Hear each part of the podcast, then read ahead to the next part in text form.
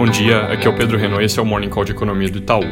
Começando pelos Estados Unidos, hoje à tarde sai a ata da última reunião do Fed e o mercado deve prestar atenção aos detalhes na sinalização nessa ata sobre o compromisso de juros baixos por tempo prolongado, além do tamanho de programas de compra de ativos. Sobre o presidente Trump, depois de sair do hospital, ele interrompeu as conversas com os democratas sobre o novo pacote de gastos, mas isso, só lembrando, vem se tornando cada vez menos relevante. Primeiro, porque a chance de sair algo antes das eleições é cada vez menor. Segundo, porque à medida que a liderança do Biden continua aumentando nas pesquisas, o foco dos mercados vai migrando desse pacote improvável para o programa de gastos públicos que o Biden e um Congresso Democrata certamente vão fazer, muito maior, a partir do ano que vem.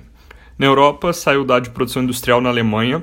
como eu antecipei ontem, ele veio mais fraco que o esperado, teve ligeira queda de 0,2% em agosto, ficando mais ou menos no meio do caminho entre o fundo do poço e o nível pré-crise. Essa surpresa de fraqueza ali foi concentrada no setor automotivo, que foi muito afetado por feriados, então não é exatamente um sinal de perda de velocidade. Se a produção de veículos fosse excluída da conta, em vez da queda de 0,2%, a gente estaria olhando, para uma alta de 1,5%. Aqui no Brasil, o noticiário meio confuso, tem divergências nas reportagens entre quando seria proposto o programa Renda Cidadã e as medidas de contrapartida que acompanhariam. Alguns dias o senador Márcio Bittar tinha dito que apresentaria a proposta hoje, mas adiamentos nessas propostas têm sido muito comuns e ontem ele passou a dar terça-feira que vem como prazo para apresentar esse parecer. No entanto, desde ontem tem surgido relatos de que o presidente Bolsonaro pretende manter essa discussão congelada até depois das eleições municipais, uma vez que colocar o programa de pé de forma consistente com teto implica fazer algumas escolhas impopulares. Então a grande notícia aqui é que a gente não deve ter novidades concretas tão cedo, e aí com isso, obviamente, aumenta o risco de uma solução desordenada para o impasse do orçamento de 2021 ou de alguma coisa temporária que depois vai requerer mais trabalho nessa frente. Inclusive, nessa linha tem notícias de que o, que, de que o governo já estuda prorrogar o auxílio emergencial para o primeiro trimestre do ano que vem.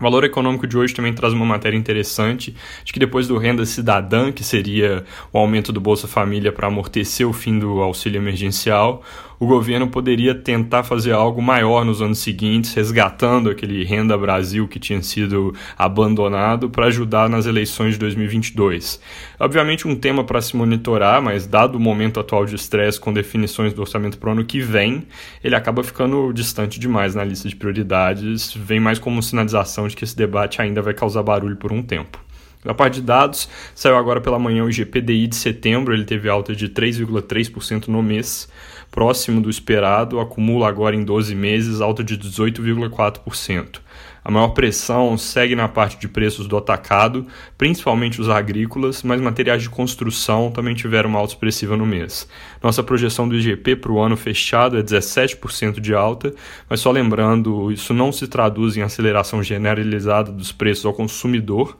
porque a transmissão do IGP para o IPCA tem sido forte apenas na parte de alimentos com preços de produtos industriais ainda bem comportados e os preços de serviços praticamente independentes dessa dinâmica de custos de insumos, muito ancorados ali pelo desemprego elevado. É isso por hoje, bom dia.